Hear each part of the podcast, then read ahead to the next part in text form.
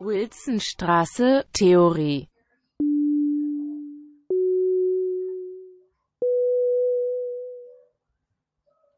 Bernhard, hörst du mich schon? Yeah, ich sehe das grüne Hörerchen. Werde ich draufdrücken oder nicht? Werde ich draufdrücken? Ich drücke drauf. Guten Morgen. Moin, moin. Guck mal, ich habe es geschafft, es wieder aufzurufen. Ja, es, sieht, es hört sich sehr gut an. Du bist Das ist sehr noch klar, glasklar. ja, ich bin ja irgendwie in der Lage, etwas zu reproduzieren, offenbar. Ja, das würde ich aber mal unterstreichen. ähm, Bernhard, mir fehlen noch 20 Minuten deines Vortrags. Ach, das ist doch nicht so wichtig. Nicht mehr geschafft, den allerletzten Teil mit der Naturgeschichte. Äh, äh, ich Ich gehe ein bisschen darauf. Ich, Ja. hm? Nee, sag du erst mal. Ich, äh, Im letzten Teil mache ich eigentlich, äh, wa- warum dieses Bild von Dürer ähm, für Benjamin wichtig ist. Ähm, und dann komme ich zu sprechen auf eine Inszenierung im Staatstheater Mainz. Äh, Johannes Schmidt, der ähm, so eine ganz minimalistische Inszenierung gemacht hat, wo er zwei Barockdramen von Lohenstein verschnitten hat und dann ähm, auf allegorische Darstellungen bei Claudia Bosse und im Theaterkombinat. Ah, schön. Das ist sehr schön. Ähm, und Ja. dann sage ich auch noch, dass allgemein diese ganze Masse an Objekten, die teilweise bei äh, unterschiedlichen Leuten auf die Bühne kommt, also beispielsweise bei Cookie Jerez oder bei Meet Walop, dass das auch in dieser Masse an Bruchstücken und, und Materialien auch allegorisch als allegorische Bilder gelesen werden könnte. Könnte, ja. Das, das ist super. Ich Mhm. bin äh, hochzufrieden. Ich habe eigentlich keine Fragen mehr, außer einer. Und da wollte ich dich jetzt eben noch mal fragen, ob die sich in dem letzten Teil noch beantwortet. Das ist, glaube ich, aufgrund von so einer Doppeldeutigkeit des Begriffs Geschichte bei mir Mhm. durcheinander geraten. Hier dieser allegorische Souverän, der die Geschichte wie ein Zepter in der Hand hält. Mhm. Ist damit die Geschichte des Stücks gemeint, also die Fabel? Also ist das Souverän äh, der Aufführung auch oder handelt es sich um die Geschichte als im Sinne historischen Geschehens? Ja, eigentlich im Sinne historischen Geschehens. Naja, das, hältst du das für eine interessante Frage, wenn sich nachher. Ja, klar. Ja. Oh, mein Computer Klar, deswegen, weil plötzlich, weil diese, weil diese Fabel als solche natürlich zurücktritt in diesen ganzen allegorischen Darstellungen oder in diesen ganzen Trauerspieldarstellungen. Ja. Das sind ja solche Tableaus einfach, wo die teilweise auch wie stehende Bilder sind, wo gequatscht wird oder wo irgendwie Bild, Bild an Bild gereiht wird und die, Ja. die, die Fabel plötzlich gar nicht so interessant ist, sondern irgendwie diese Darstellungsform. Ja. Also, ja, hast du mal, also ich kenne ja nur über die, über die Tili so ein bisschen ansatzweise, also die schreibt ja auch über diese Katharina. Genau. Äh, aber hast du noch irgendwie so Material, wo man mal reinschauen könnte, also wie man sich die Bilder tatsächlich vorstellen soll? Also, was hatten die an? Äh, wie sah die Bühne aus? Ah ja, das habe ich. Ich habe äh, mit Minder, hab das mache ich dann auch teilweise im Vortrag. Ich habe äh, diesen, ich habe relativ viel gelesen von äh, Willy Fleming, der äh, Barock äh, Theaterspezialist ist und da sehr viel veröffentlicht hat aus so einer germanistischen Warte, aber eigentlich wie Theaterwissenschaftler, eigentlich auch in dieser diesen frühen Veröffentlichungen, theaterwissenschaftlichen Veröffentlichungen einige Bände rausgehauen hat. Das nehme ich gleich mal aus dem Regal, vielleicht kann ich da was zitieren. Das Problem ist so ein bisschen, dass das halt ein Nazi war. Und dass Das ich ist nicht auch immer noch, ein Problem. und dass die, der, dann bräuchte, müsste ich nochmal ausholen und sagen, was beschreibt er jetzt genau und, aber das ist interessant. Also das kann ich, glaube ich, mündlich auch nochmal besser machen. Das hole ich Das- doch mal also gleich. Ich sehe es gerade hier ich sagen. rüber spitzen. Zweite Frage. Hörst du Mhm. mich, während du sprintest? Oder soll ich warten, bis du wieder da bist? Äh, warte mal kurz, weil ich äh, jetzt Ja. nicht mehr mit den Bluetooth-Kopfhörern arbeite, weil die äh, nicht so günstig sind. Ja. Und sie knacken, wenn man abgelegt wird. Ruth S. ist joining. Hi Ruth! Bist du callen? Wir sind schon im Gruppencall, Bernhard und ich. Bernhard, Ja, jetzt bin ich wieder da. Ruth ist joining. Ruth ist joining. Guten Morgen, Ruth. Ah, Schon früh im ja. Klassenzimmer. Nehmen Sie mal mit ins Gespräch auf. Ruth, hörst du uns? Ja, ich höre euch. Sehr Hallo, guten gut. Morgen. Hallo. Das ist ein bisschen wie beim Robert-Koch-Institut. Ja, hm? wir hören Sie. Guckt es zufällig? Äh, gucken, ja. Eigentlich hört man es eher. Regelmäßig ist es so ein bisschen mein Highlight der Woche. Zweimal in der Woche. Robert-Koch-Institut? Guck, guckst du das also nicht, Bernhard? Die machen doch zweimal in der Woche dieses Pressebriefing, wo quasi seit sechs Wochen immer derselbe Satz gesagt wird. Das ist hochinteressant. Dann gibt es immer Fragerunden, wo immer die gleichen Journalisten und Journalistinnen anrufen und immer die gleichen Fragen stellen. Mittlerweile kennen sich alle untereinander schon. Das hat eine ganz eigene, tolle, neue Dynamik dadurch gewonnen. Ich sehe immer nur die Auszüge in der Tagesschau. Ja, also ich gucke das immer über Twitter und da ist es immer irgendein anderer Kanal, der das jetzt so zusammenschneidet. Die haben sich auch extrem professionalisiert. Am Anfang war das halt, sah so aus, als hätte jemand einfach mit der Kamera von seinem Handy mitgefilmt. Jetzt sind es halt so Fernsehteams und äh, die Gebärdendolmetscherin wird Bild in Bild eingeblendet und es hat sich sehr professionalisiert. Also Bernhard war jetzt gerade aufgestanden, ich erzähle es mal der Ruth noch, äh, und hat ein Buch aus dem Regal geholt. Hast du es gefunden, Bernhard? Ich habe es gefunden. Ich muss noch ein bisschen blättern, wie äh, ja, Gerald ja. sagen würde. Man kann aber keine Bilder hier in den in diesem Podcast irgendwie, keine Ahnung, in den Chat oder so stellen oder geht das? Weil Bilder zu beschreiben ist ja vielleicht auch nicht so kurzweilig. Obwohl, das nee, ich habe auch keine Bilder an solche, sondern ich habe quasi ähm, weil da, es gibt ja natürlich sehr viele Bilder aus dieser äh, französischen und ähm, italienischen höfischen Tradition, aber ich habe mhm. ein paar ganz gute äh, textliche Beschreibungen, wie so eine, äh, wie so eine christliche ähm, Mega-Effekt-Inszenierung ausgesehen ja, cool. haben könnte. Das ist doch gut. Das äh, können wir doch nochmal daneben legen und vielleicht nachher nochmal dazu nehmen. Ruth, wie geht's dir? Ähm, mir geht's gut. Ich bisschen überfordert mit dem Workload, weil ich habe mir zu viele Seminare ausgesucht und nicht damit gerechnet, dass bei allen jede Woche dreiseitige Hausaufgaben erfahren werden. Ja, tatsächlich. Sowas höre ich ja ähm, oder lese ich immer nur in den Zeitungen zur Zeit und denke immer, oh Gott, hoffentlich ist das bei uns nicht so, aber es ist offenbar doch so. Ja, also es gibt so ein, zwei, da ist es so ein kleinerer Workload, das ist okay, da liest man ein, zwei Texte und beantwortet eine Frage im Forum, was auch nicht wenig ist, weil man ja schon den ganzen Tag liest und vom Laptop sitzt, so, aber es geht dann. Aber bei mhm. manchen Seminaren muss man halt jede Woche so dreiseitige Verschriftlichungen und ja. Hausaufgaben geben und so. Und drei Seiten, ja. ja. Hm. Am besten anderthalbzeiligen Zeilenabstand. Obwohl, nee, ihr seid ja die Vielschreiber. Euch hilft der, der anderthalbzeilige Abstand ja nicht weiter. Den benutze ich. Ah, das klingt aber nach viel gut.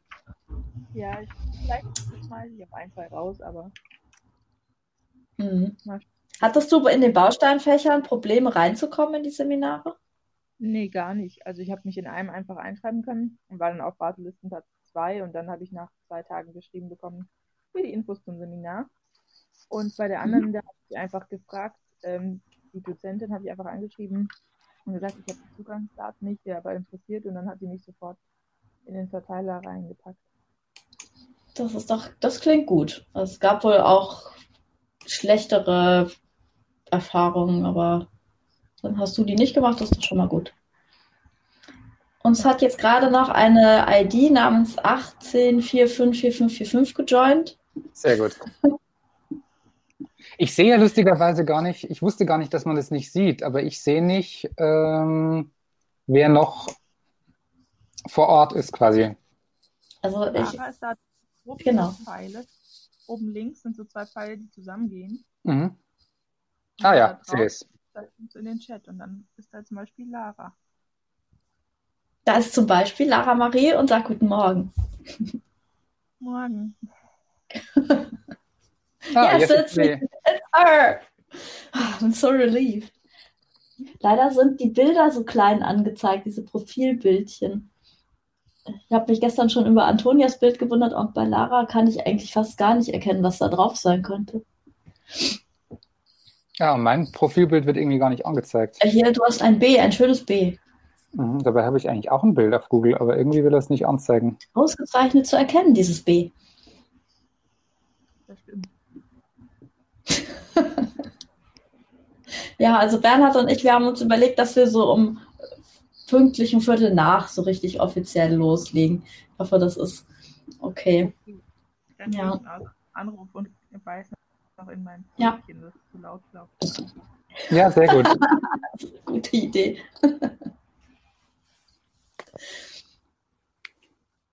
Ist auch unscharf.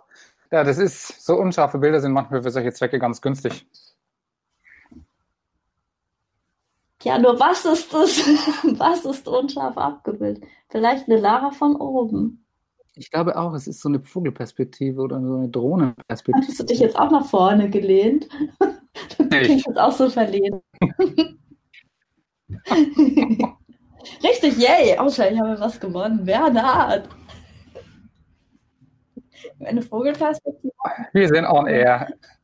Ach, Eva, spiel uns doch mal einen Jingle rein. Ich, warte, warte mal, wo waren die? Hier, Audioclips. Autoplay aus. Hier bitte.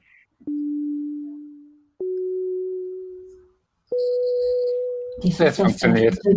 Mittwochmorgen. 10.08 Uhr. In sieben Minuten startet das Propedeutikum.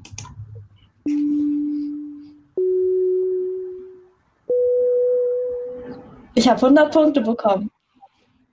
Und Felix Roman ist da. Ja, und Talisa ist da und noch eine ID.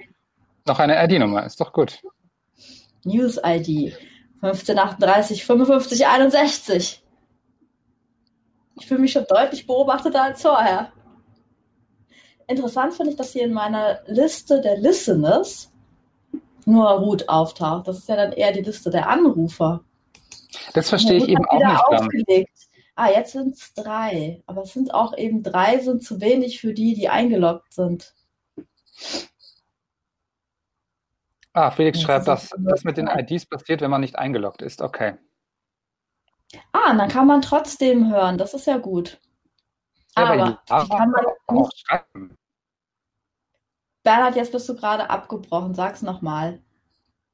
Ähm, Lara ist nicht in unserer Liste, aber sie kann schreiben, offenbar. Ja, das wollte ich auch gerade sagen, dass das für mich noch nicht ganz logisch nachzuvollziehen ist. Also, ich dachte immer, man kann gar nicht schreiben, wenn man nicht eingeloggt ist, oder? Wieso bin ich nicht in der Liste, fragt Lara. Ich glaube, die Liste ist falsch. Ja, die Liste ist tatsächlich falsch. Die Liste hat jetzt bei mir hier drei Listeners. Ruth S., Talisa und ID 15 38 55 61. Und jetzt ist schon eine Person weniger. Hast du die Liste auch? Ja. Dann könnt ihr alle auch in diese Liste reingucken, demnach. Liste, Nurse.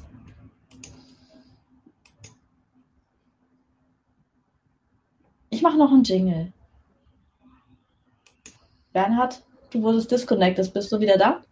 Ich bin wieder hier. Sehr gut. Ich mach mal das hier noch an. Spielt aber nicht ab. Es lädt sehr lang. Strange Jingle Glut möchte nicht laden. Wilsonstraße, Theorie.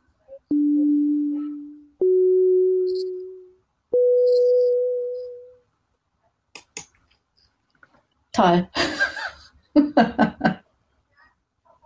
Hi Lisa.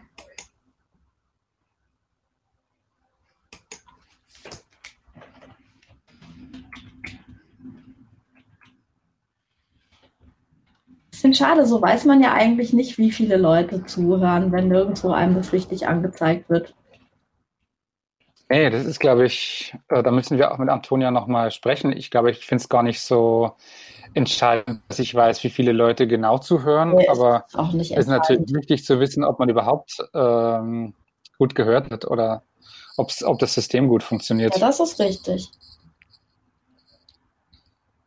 Ja. Letzte Woche haben wir alle irgendwie gesagt, es würde ganz gut funktionieren. Laurenz schreibt, dass sie zuhören. Ah, ah, sehr schön. Natürlich. Ich habe sogar ein externes Mikro hier im Betrieb. Ja, wirklich, es fehlt noch das, die Bilder-Post-Funktion. Dann würde ich euch jetzt hier meine Audiostation posten.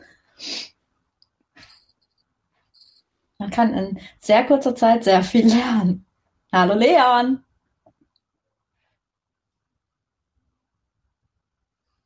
Noch drei Minuten, dann fangen wir offiziell mit Reden an. Ist jetzt Genau. noch ganz inoffiziell.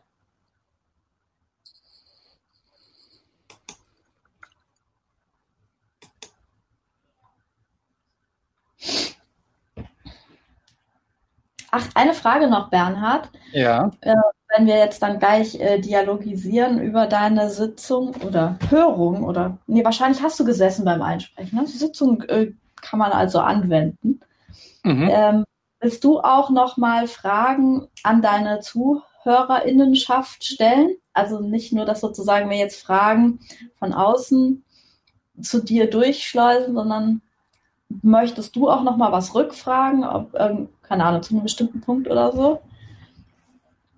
Äh, erstmal nichts Generelles, aber Mhm. vielleicht entwickelt sich ja was aus der Diskussion. Mhm. Das ist erlaubt. Sehr gut. Was mir jetzt nur noch Sorgen macht, ist, dass wir überhaupt nicht ähm, für Leute tauglich sind, die nicht hören. Also die Barrierefreiheit. Ich bin ja- ich bin ja Barrierefreiheit- Neu sensibilisiert worden durch gewisse BA-Thesen, die sich um Gebärdensprache handeln. Mhm. Ich weiß einfach nicht, wie man das hier rückübersetzen soll. Ich meine, denke, wir haben ohnehin in diesem Semester ein großes. Barriereproblem. Ja. Mhm. Ja, ich spüre das wahrscheinlich am meisten, diese Barriere der Dinge, die ich noch nicht weiß, die alle anderen aber schon wissen. Ich sehe auch, dass ich äh, ein Profilbild unbedingt unscharf machen muss. Das, da, da, das ist wohl der, der neueste Trend. Ich mache schon wieder alles falsch. noch eine Minute, Bernhard. Ja, ich denke, es kommen eh vielleicht noch einige dann dazu oder brechen wieder weg. Das war beim letzten Mal auch so. Ich bin zum Beispiel immer weggebrochen. Mhm. Aber wir werden die Sendung ohnehin aufzeichnen, sodass sie auch gut nachgehört werden kann. Ah, muss ich dafür noch irgendwas drücken? Am Was Ende der ich da- Sitzung musst du dann einfach sagen, dass du sie gerne, Ach dass so, du die Aufzeichnung gerne speichern willst. Ja, das, das habe ich auch schon gesehen gestern. Weil ich muss jetzt nicht vorher noch irgendwas machen. Nee, es müsste dir anzeigen, links oben äh, Recording. Das zeigt mir natürlich nichts an. Steht Livecast on Air links oben. Ich schaue nochmal, wo es genau ist. Ich habe mir einen Screenshot gemacht. Ah, nee, Entschuldigung. Es müsste im Chat in der Mitte ganz oben stehen. Im Chat. Also im Chatfenster, im mittigen Chatfenster. You are in recording mode. Da steht Genau. Lifetime. 19 Minuten haben wir jetzt schon verbraucht Super, hier. you're in Recording Mode. Super. Hallo Josephine, Ja. Läuft. Guten Morgen. Es ist 10.15 Uhr. Wir fangen jetzt an mit unserem offiziellen Teil. Alles, was ab jetzt gesagt wird, ist Teil des Propedeutikums von heute. Bernhard hat sich schon connected oder reconnected seit 5 Minuten und 23 Sekunden. Hallo Bernhard. Guten Morgen, Eva. Ich freue mich, dass wir gemeinsam hier den Mittwoch eröffnen können. Ja, ich hätte nie gedacht, dass ich das jemals machen würde.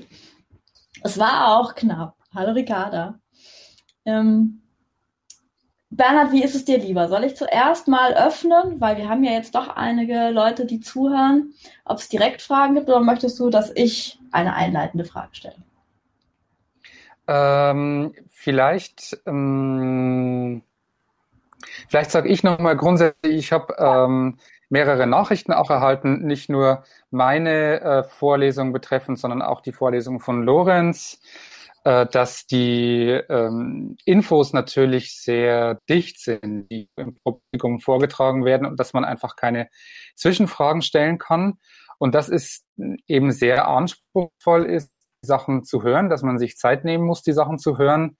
Und ähm, äh, es ist, glaube ich, im Moment so ein bisschen der Wunsch da, dass es da nochmal eine zusätzliche, dass es zusätzliche Erläuterungen geben könnte, vielleicht über das Propedeutikum hinaus. Ich bin jetzt mal gespannt. Eva, du hast jetzt ein bisschen anders angelegt. Ne? Du wirst vielleicht auch mit Bildern arbeiten. Ja, genau. Also ich konnte auf meine PowerPoint nicht verzichten, deswegen werde ich Videos hochladen. Ich weiß aber mhm. nicht, ob das jetzt dieses Problem so direkt löst. Äh, okay. dass man, also mir ist es auch beim Einsprechen äh, wirklich, also ich habe dir ja gestern Abend noch eine SMS geschrieben. Ich war danach ich, total deprimiert und frustriert, weil es eben diesen Austausch nicht gibt und es keine direkten Rückfragen, keine fragenden Blicke, auf die man gleich reagieren kann. Und ich habe jetzt so das Gefühl, das funktioniert so gar nicht gut. Aber vielleicht versuchen wir es jetzt einfach mit den Rückfragen und vielleicht kann man ja auch noch mal äh, diese Stupid Upload, diese Dateienfunktion nutzen, dass man noch mal Bilder oder irgendwie sowas hochlädt, falls äh, also falls da Bedarf ist. Das habe ich mhm. mir noch gedacht. Aber wie man tatsächlich in diesen, ja, keine Ahnung, diesen gewohnten Dialog, der so im Moment stattfindet, wenn die Frage aufkommt, findet, habe ich keine Lösung vor. Ich glaube, es geht irgendwie nicht. Mhm. Genau, also das fehlt uns gerade auch im Moment ja. so ein bisschen, dass das wirklich eigentlich diese ganze ähm, äh, Vorlesungsreihe oder die Vortragsreihe auch für uns dann immer über das Dialogische gut funktioniert hat und wir sind da auch noch ein bisschen am struggeln. Also ähm, ich werde versuchen, die. Halt, ja, mh, genau. Ich muss tatsächlich äh, weil in den Audioschnipseln Sachen zurückspulen und einfach nochmal hören. Gut. Also mir ging es jetzt gerade bei dir, Bernhard, mhm. äh, aufgrund der, der Begrifflichkeiten so, dass es um drei verschiedene Epochen geht und alles heißt aber irgendwie Tragödie und Trauerspiel, dass ich wirklich zwei, dreimal zurückspringen müsste, um äh, zu verstehen, um welches Trauerspiel geht es jetzt. Geht es jetzt ums 18. Jahrhundert? Geht es jetzt um den Barock? Oder war jetzt doch die Tragödie aus, von den antiken ja. Griechen gemeint? Also das würde ich auf jeden Fall unterzeichnen, dass das doppelt und dreifach Aufmerksamkeit mhm. verlang, äh, verlangt. Mhm. Ja, gerade mal kurz noch auf eine Frage von Leon ein, die hier steht, bevor sie nach oben weggerutscht ist. Er schreibt, dass bei ihm letztes Mal die Sendung vorbei war, als Lorenz aufgelegt hat. Hatte Lorenz die Moderation letzte Woche oder warst du das, Bernhard? Ähm, vielleicht kannst du das nochmal spezifizieren, Leon, weil die Sendung war eigentlich vorbei, als wir beide äh, aufgelegt haben. Ähm, und danach kam eigentlich auch nichts mehr. Dann war vielleicht die Sendung vorbei. Vielleicht war die Sendung schon vorbei. Leon, kannst du, kannst du noch mal was dazu schreiben oder kannst du bei uns in der Sendung anrufen? Ich würde auf den grünen Hörer klicken, wenn er käme. Ah, Josephine schreibt auch noch, ich brauch, sie braucht auch super lang für eine 20 Minuten Podcast-Folge. Ja. ja, ich kann es äh, ich kann's verstehen, Josephine. Es ist, äh, ähm, ich lasse mir was einfallen, vielleicht kann ich irgendwie noch ein Dokument hinterher schießen. Mhm.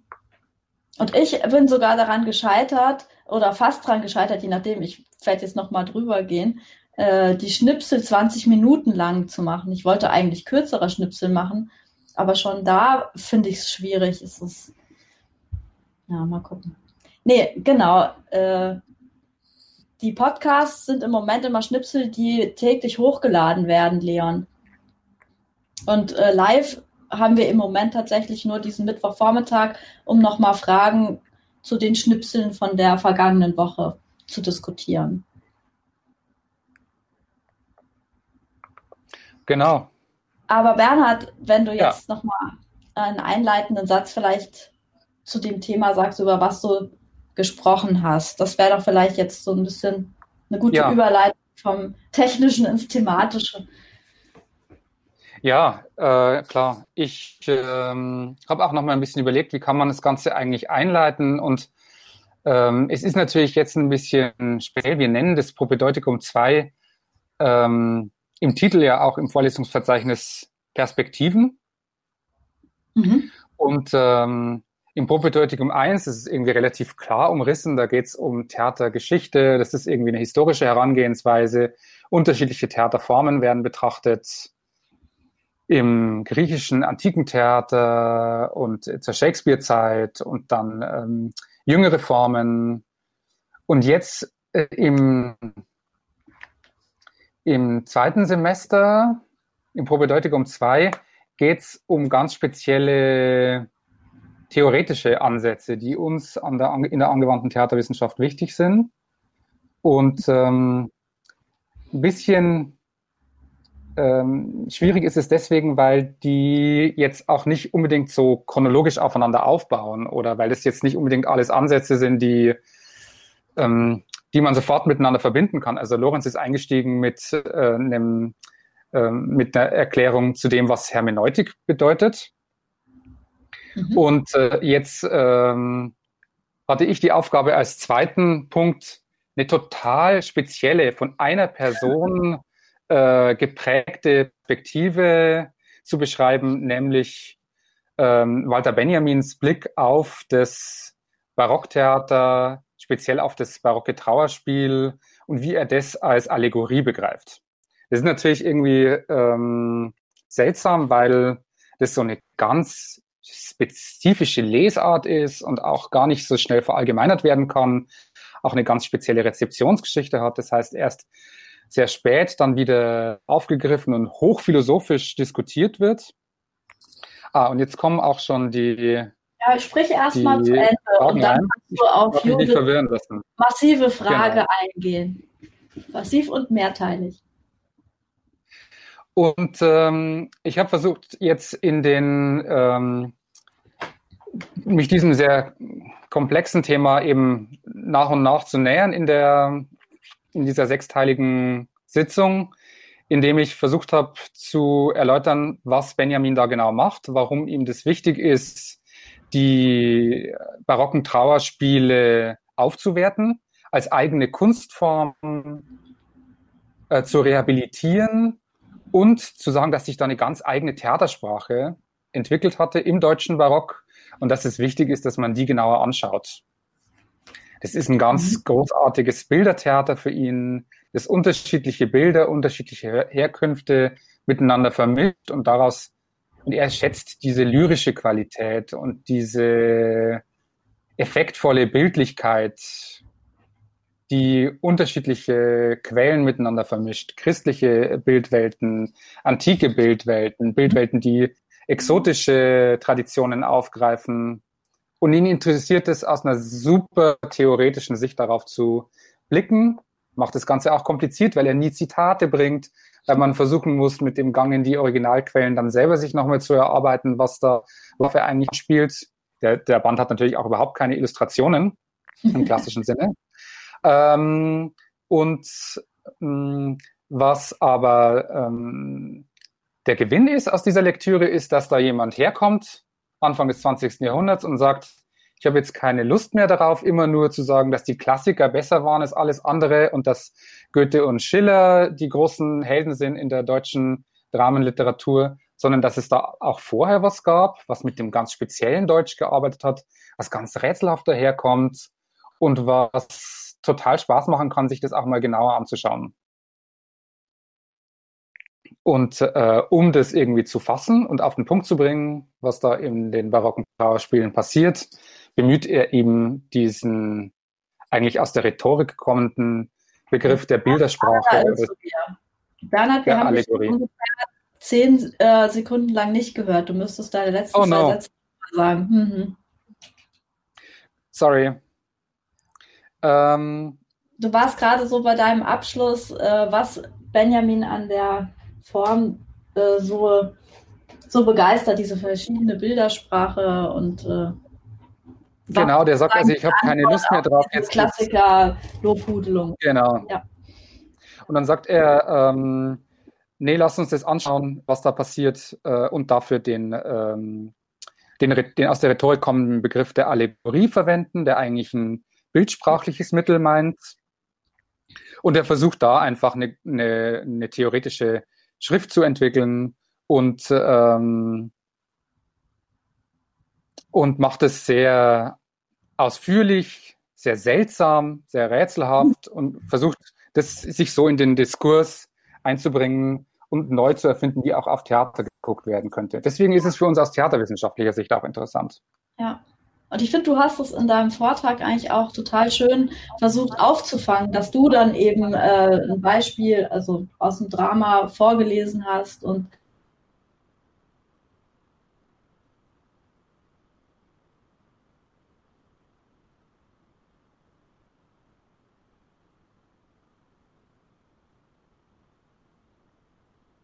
von Benjamin geht, sondern die Praxis des Schreibens, also tatsächlich als ästhetische oder kommunikative Praxis äh, direkt miterzählt. Das fand ich total, also keine Ahnung, für mich total schön ähm, mit nachzuvollziehen, dass es eben nicht nur irgend so ein theoretisches Konstrukt ist, sondern dass es sowohl sich in dem Schreiben von Benjamin niederschlägt, diese Frage, wie ist denn überhaupt die Form der Darstellung von etwas? Und so ließ sich das für mich ganz gut beziehen auf äh, die Theatertexte.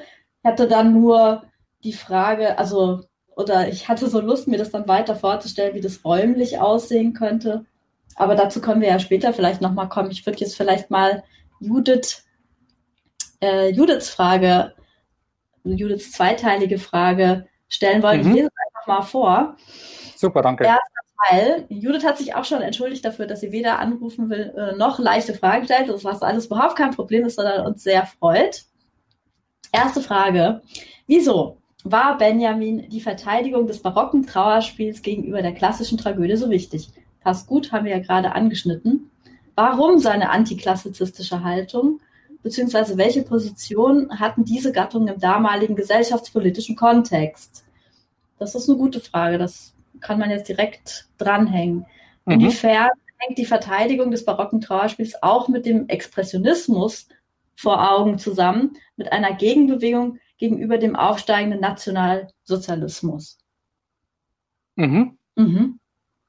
Also die Antwort steht schon. Vielen Dank, Judith. Ja. Tolle Frage. Ähm, ich versuche, ich hoffe, man hört mich wieder und ich versuche es so gut als möglich zu beantworten.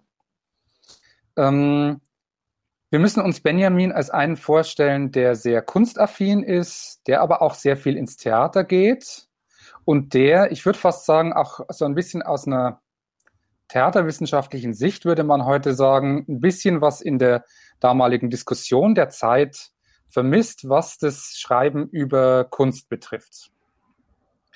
Und ähm, wenn, ähm, also aus seinem Studium der äh, kunstgeschichtlichen Schriften nimmt er das, was ich versucht habe äh, anzudeuten mit dem Hinweis auf die äh, Warburg-Schule. Das heißt, aus der kunstgeschichtlichen äh, Strömung der Zeit äh, nimmt er äh, die Idee, dass man ganz genau auf Epochen schauen sollte, die eigentlich immer unter so ein bisschen unter den Teppich gekehrt wurden als minderwertig. Mhm. Und er, ähm, er wendet sich ähm, aus so einem bestimmt auch sehr persönlichen Interesse dem äh, den Trauerspielen zu. Also er scheint dort äh, irgendwas zu lesen, was ihn selbst angeht, was ihn selbst beschäftigt. Insofern ist es zunächst mal, äh, so wie wir ihn auch durch Asia Lazis verstehen dürfen, eine sehr persönliche Sache. Aber, und da hast du recht, ist es natürlich, aber da, damit zusammen hängt natürlich, dass es für ihn eine politische Diskussion ist, die vielleicht auch ähm, bestimmte ähm, Hegemonien im Diskurs angreift. Und da ist natürlich jetzt, du sagst, äh, den aufsteigenden Nationalsozialismus. Ich ähm, denke, es ist noch etwas weiter zu fassen. Also es geht einfach darum, ähm, zu sagen, ich habe meine Meinung, wie ich diese Stücke lese aus dem Barock, hat überhaupt nichts damit zu tun, was ich eigentlich in der wissenschaftlichen Literatur, in der kunstgeschichtlichen Literatur der Zeit lese. Ich finde, es ist großartig und ich möchte das jetzt auch mal theoretisch erörtern, weil mir das wichtig ist und weil ich mich in den akademischen Diskurs einbringen möchte. Und er hat diese Schrift ja tatsächlich verfasst als Habilitationsschrift zunächst, aber es ist was, was er schon eigentlich jahrelang immer wieder, wo er sich jahrelang immer wieder dazu Notizen gemacht hat. Es war also wie eine Art von Obsession auch. Und ähm, er versucht das ähm, im Diskurs der Zeit gültig zu machen. Es ist jetzt nicht unbedingt die, es steckt keine verschlüsselte politische ähm, Haltung dahinter, meiner Meinung nach. Aber es ist insofern wissenschaftspolitisch natürlich zu verstehen. Hat man mich soweit verstanden, Eva, oder bin ich raus?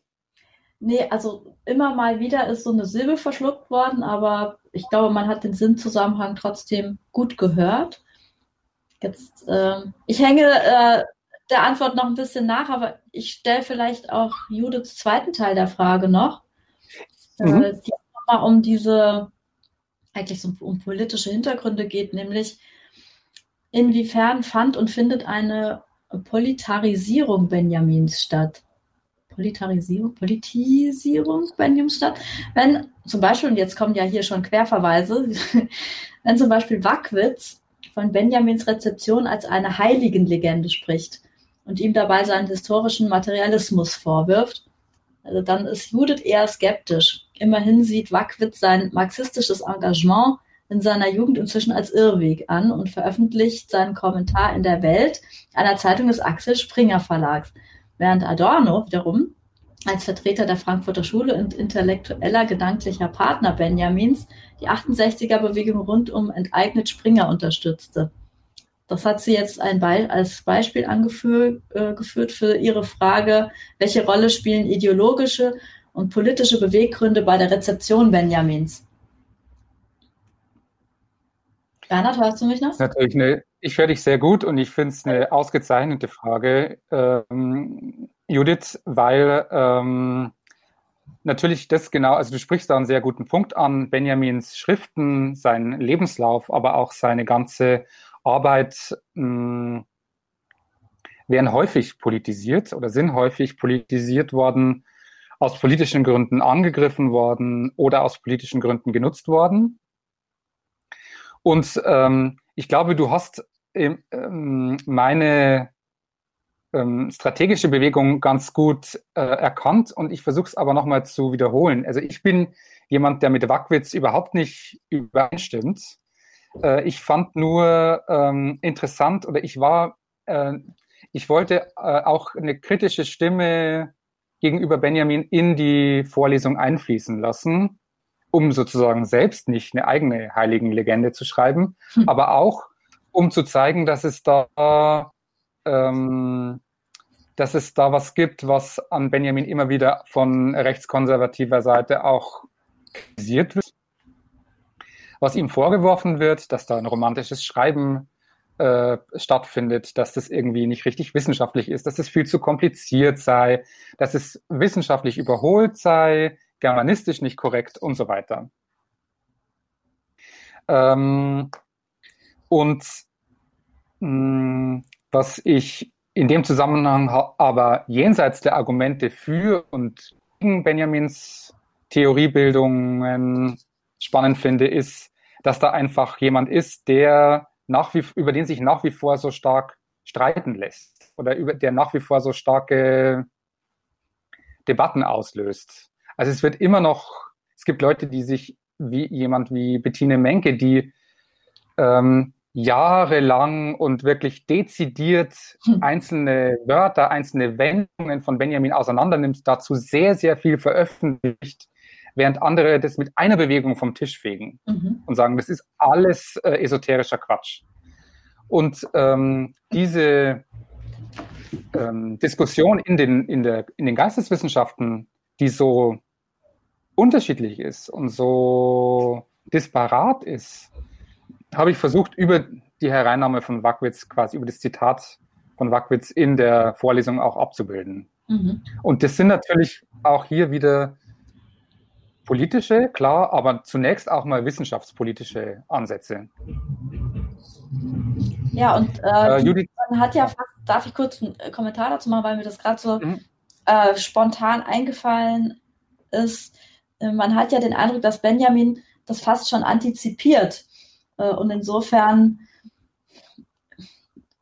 vielleicht mehr als nur wissenschaftspolitisch agiert in seinem Schreiben und in der Auswahl seiner Gegenstände, weil er sich eigentlich immer auf der Seite aufhält, die gegen das Totalitäre agiert, in einem komischen Schreiben, was man dann, wenn man sozusagen rechtskonservativ denkt, auch leicht vom Tisch fegen kann. Äh, das ist so gewollt, äh, aber eben nicht so einfach, weil es die Spaltung offenbar über die, die ganze Zeit hinweg immer wieder neu aufleben lässt, dass man eben gleichermaßen vom Tisch fegen, wie auch sich wieder neu reingraben kann und nochmal mhm. neue Erkenntnisse gewinnt. Und letztlich ist man da tatsächlich wieder bei unserer Lieblingsfrage, was eigentlich wissenschaftlich arbeiten heißt, was es ist. Kann überhaupt jemand darüber bestimmen, dies ist wissenschaftlich und dies nicht und das sind die richtigen Methoden und das nicht. Aber Bernhard, du wolltest gerade auch noch was äh, Judith antworten. Nee, ich wollte nur ähm, Judith kurz um ein schriftliches Zeichen bitten, ob ich Ihre Frage damit beantwortet habe oder ob jetzt, ja. ob sie sich nochmal eine genauere Antwort wünscht. Ja, das ist doch äh, schön. Es hat jetzt auch ihr länger niemand mehr was geschrieben, habe ich gesehen. Voll gut, sagt Judith. das Super. Ist ja. vielen Dank für die, äh, für die guten Nachfragen. Ähm, ich frage mich, ob, jetzt äh, habe ich gerade keine weitere Frage hier vorliegen, also frage ich mich, ob äh, man nochmal so ein bisschen eine Begriffsklärung, nochmal so eine Einordnung machen kann, weil mir das schwer fiel tatsächlich, mhm. ähm, zwischendurch immer mal wieder zu folgen und trotz des Vor- und Zurückspringens, ähm, was da eigentlich nochmal genau Thema ist bei dieser sehr speziellen Perspektive Benjamins mhm. äh, auf äh, die barocke, auf das barocke Trauerspiel oder eben das, die barocke Tragödie. Und da äh, geht es auch schon los, dass ich habe ja mein Propedeutikum jetzt über das 18. Jahrhundert und da kommt das bürgerliche Trauerspiel auf. Mhm. Und ähm, vielleicht kannst du noch mal so ein bisschen sortieren, welches Trauerspiel und welche Tragödie jetzt jeweils wo in welcher neueren Form auftaucht. Also vielleicht so das Verhältnis von antiker Tragödie zu barocker Tragödie ähm, und zum bürgerlichen Trauerspiel. Mhm. Ich glaube, das fände ich jetzt so zum Einstieg nochmal ganz gut, das so zu situieren. Und dann könnte ja, man vielleicht ich denke, das ist sehr gut. Mhm. Allegoriebegriff kommen, äh, weil das ja so relational ist und mhm. irgendwer stellt immer irgendwen anders dar und bezieht sich auf irgendwas. Dann vielleicht so diese Agenten Tinnen, die sich da gerade begegnen, nochmal benennen. Mhm.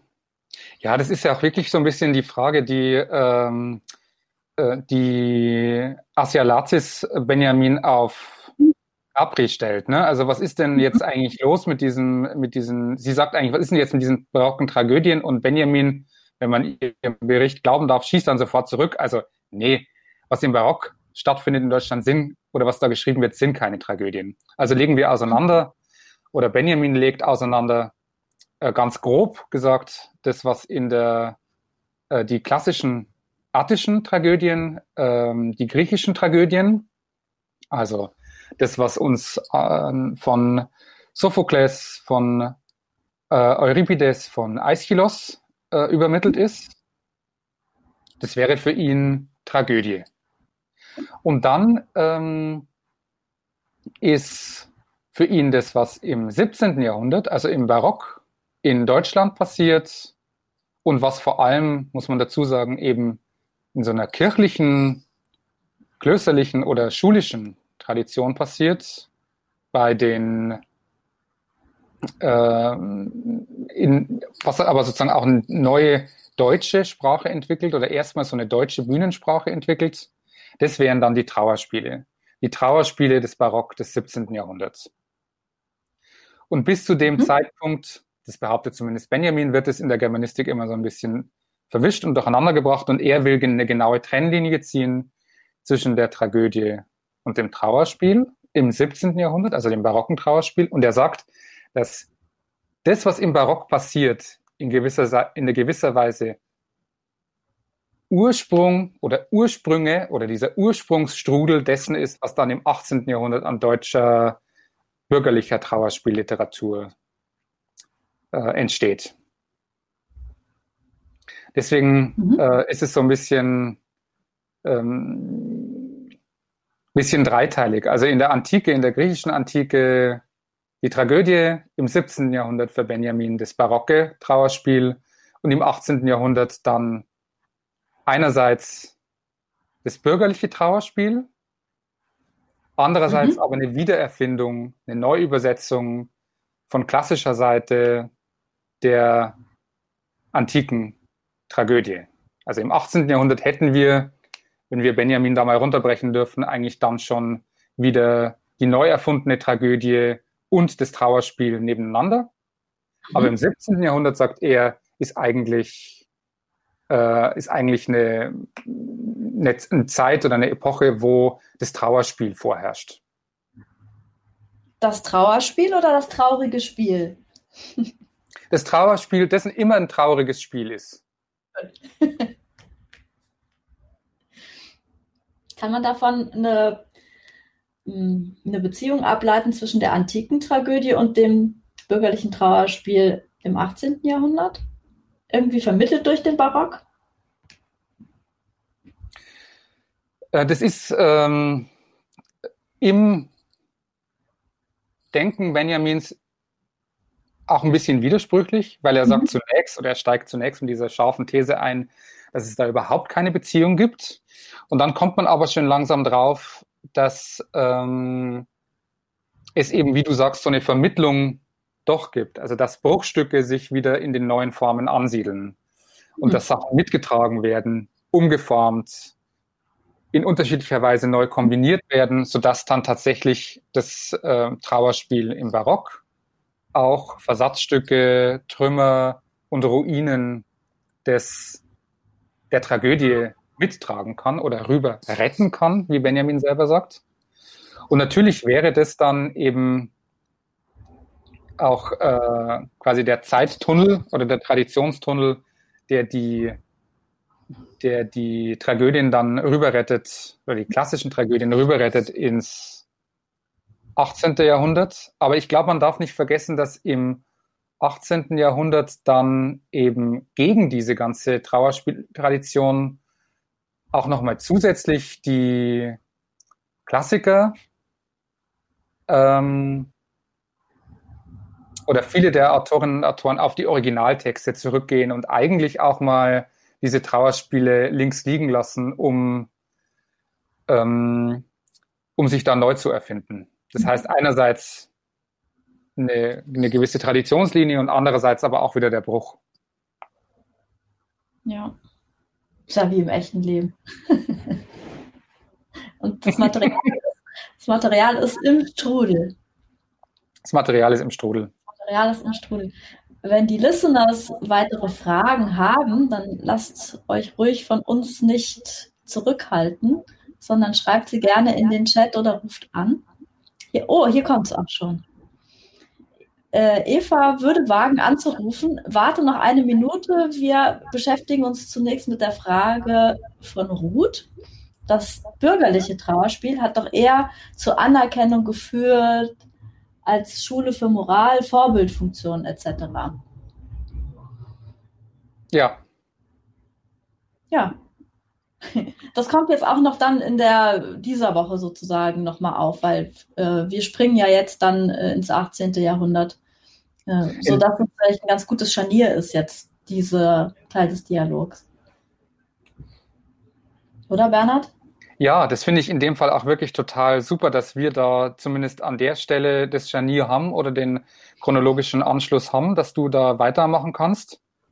Ähm, und ähm, genau, ich, ähm, Ruth, ich denke eben, hm, dass ich den Begriff, den du jetzt genannt hast oder geschrieben hast, mit der Schule interessant finde. Also dass ähm, seltsamerweise ähm, eben das Schulische oder das, ähm, das Belehrende als das Erzieherische. Das Erzieherische in diesen Stücken, sowohl im barocken Trauerspiel als auch im bürgerlichen Trauerspiel irgendwie in, in Zusammenhang gedacht werden muss. Also dass mhm.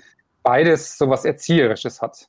Das Problem ist ein bisschen, dass ähm, Benjamin uns keine ganz genauen ähm, Anweisungen gibt, wie wir jetzt diese Traditions- Übergabe vom barocken mhm. Trauerspiel zum bürgerlichen Trauerspiel verstehen dürfen und sich da immer nur in Andeutungen ergeht. Das ist halt seine Politik. Ja. Eva B. B wie Bernhard. Rufst Eva du jetzt Budewski? an? Ja, sie ruft an. Eva, hörst du uns?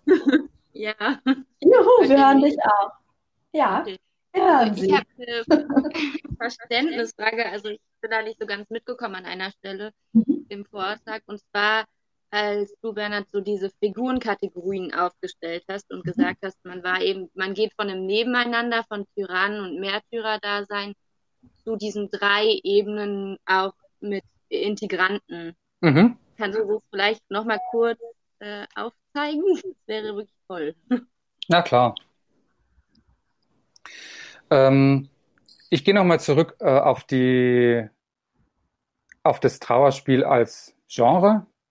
Wir haben im, im barocken Trauerspiel hauptsächlich eben die sogenannten Königs- oder Königinnen-Dramen, die meistens von der Schreckensherrschaft von irgendwelchen Despoten berichten, die dann untergehen müssen im Laufe des Stücks, oder eben Märtyrerinnen und Märtyrerdramen, in denen ähm, christliche Helden, Heldinnen im Zentrum stehen, die auch äh, scheitern, aber in ihrem Tod dann siegen und die christlichen Werte ähm, wahren. Und ähm, es gibt also in der germanistischen Literatur die Unterscheidung, dann sagt man, ah ja, das ist wieder ein Märtyrerdrama, ah ja, das ist ein Königsdrama. Und Benjamin sagt jetzt, stopp, stopp, stopp. Also mit dieser Unterscheidung, äh, das geht mir ein bisschen zu flott. Und er versucht herauszustellen, dass sowohl die Könige als auch die Märtyrer irgendwie ähnlich funktionieren oder ein ähnliches Schema haben. Und er sagt eben, aus einem barocken Verständnis heraus, aus einem zeitgenössischen barocken Verständnis heraus, muss man sich den Souverän, also den König, immer auch als einen Gemarterten vorstellen und die, und andererseits die Märtyrerin immer auch wie eine Königin, die unter ihrer Krone leidet. Und ich finde, also im, ähm, ich habe im letzten Jahr, als ich das live erzählt habe, ähm, hatte ich gerade diese Netflix-Serie The Crown gesehen, die in meiner, äh, meiner Meinung nach lustigerweise eigentlich eine Trauerspielserie ist.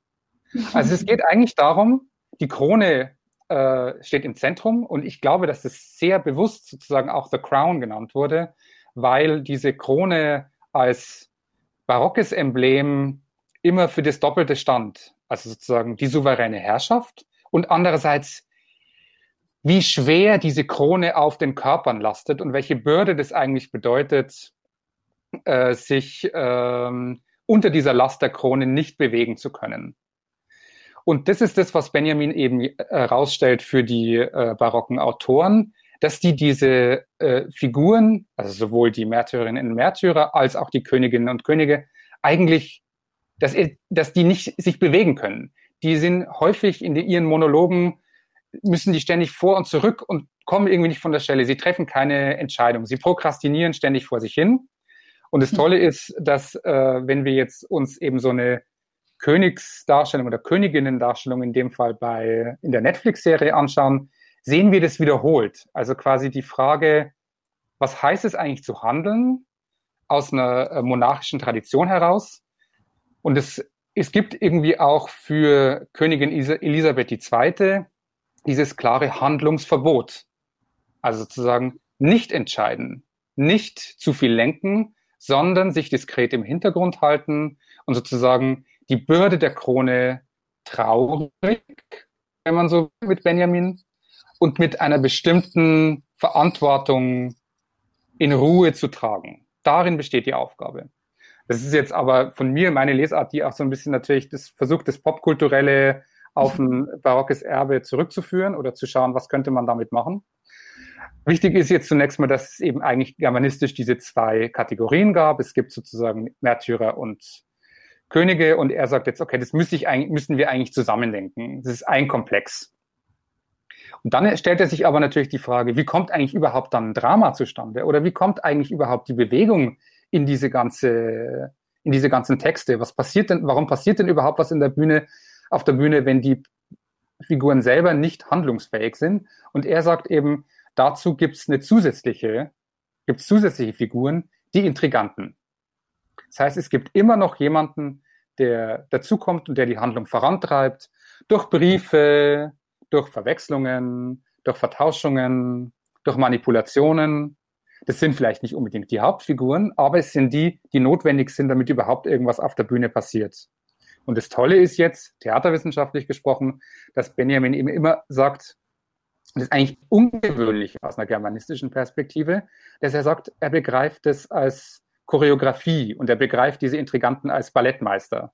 Und das ist natürlich toll, weil, ähm, weil da irgendwie Tanz und, ähm, und Bewegung und körperliche Aktion aus einer, in diese, in diese eigentlich sehr trockenen Theatertexte reingetragen werden und man sieht, wie er das eigentlich als Performance begreift, was da in den Texten passiert.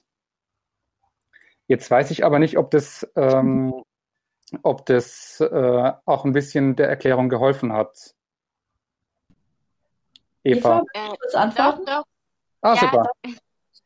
Er hat auf jeden Fall geholfen. Ich habe, glaube ich, einfach einen Denkfehler gehabt mit so zwei Begriffen, aber er hat sehr geholfen. Danke. Okay, super. Vielen Dank, Eva, für die Frage. Ja, super, vielen Dank. Willst du dabei bleiben oder legst du auf? Sie legt auf. Lara Marie ruft an. Ich nehme sie dran. Lara, hörst du uns? Aber ich weiß nicht, hört ihr, hört ihr mich? Ja, ja wir hören dich sehr gut, Lara. Wunderbar. Ähm, ich habe eine relativ profane Frage, aber die schließt sehr gut an. Mhm. Ähm, und zwar, Bernhard, sagst du in einem sechsten Teil, dass bei Melancholia 1 von Dürer ähm, die Gegenstände um ein figurales Zentrum organisiert sind oder eben nicht organisiert. Also mhm. ähm, irgendwie so ein bisschen durcheinander und willkürlich angeordnet. Und wenn man das jetzt, also könnte man das genauso übertragen auf den Intriganten, weil du überträgst es, glaube ich, oder du, du beziehst dich auch da auf diese Dramatis Persone. Und da wollte ich wissen, wenn man das genauso überträgt, wer das figurale Zentrum ist, wenn ja. man das jetzt auf den Intriganten überträgt. Also wäre das dann der Märtyrer oder ist das der Intrigant, von dem diese mhm. willkürliche Anordnung ausgeht? Mhm. Genau. Ich glaube, äh, ich sehe zwei, ich sehe bei Benjamin zwei, ähm, zwei Überlegungen, nämlich eben, genau, also ich fange mal ganz klein an, auf der, nämlich in der Bildkomposition einzelner Szenen. Das ist das, was ich als erste, oder was, was ich ja auch als Beispiel bringe, wie Gryphius in sein äh, Trauerspiel Katharina von Georgien einsteigt. Nämlich dass da eine Allegorie auftritt, die Allegorie der Ewigkeit und die selbst als, ähm, als also da entsteht wie ein Tableau vivant, das äh, als Allegorie schon funktioniert. Das heißt, wir haben ein figurales Zentrum und ähm, darum herum, um dieses figurale Zentrum der Ewigkeit herum, also eine, wir stellen uns einen Schauspieler oder eine Schauspielerin vor, die die Ewigkeit spielt und darum herum liegen ganz viele Gegenstände und Embleme, also die Zepter, die Leichenbilder, die, ähm, die Kronen und so weiter. Also was, was überhaupt nicht realistisch ist, was auch aus dem Zusammen wo aus auch diese ganzen Gegenstände aus ihrem Zusammenhang reißt und was überhaupt nichts mit einer Klassik zu tun hat. Das ist sozusagen die Mini-Variante fürs Trauerspiel und du hast recht.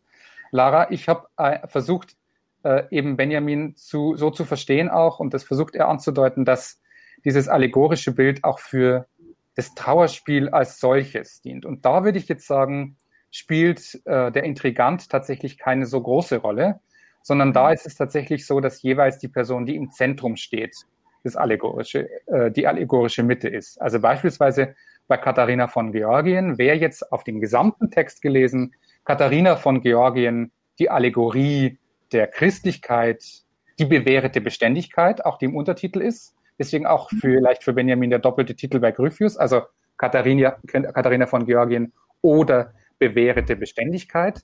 Also eine Frau, eine mächtige Frau, die aber gleichzeitig Widerstand leistet. Widerstand gegen einen Herrscher, der sie ähm, in einer verrückten Liebe jahrelang fordert, der sie auch politisch unterdrückt. Und sie wehrt sich dagegen.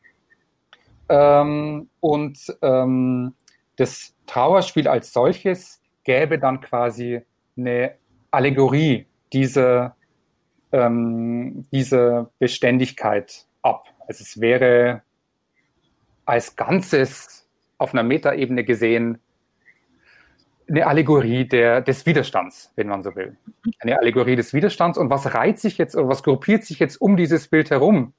Denn das barocke Trauerspiel ist jetzt eben kein nüchternes, trauriges, minimalistisches, ähm, bedrückendes ähm, Spiel, wo es darum geht, dass äh, wir die, äh, die das schreckliche Darben dieser Frau erfahren, sondern im Gegenzug.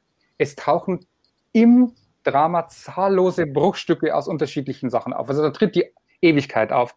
Da treten Liebe und Tod auf als Figuren. Da treten zahllose, äh, da tritt ein Chor der Jungfrauen auf, da äh, kommt der Schar herein, zahllose Boten, Briefe, unterschiedliche Diskussionen.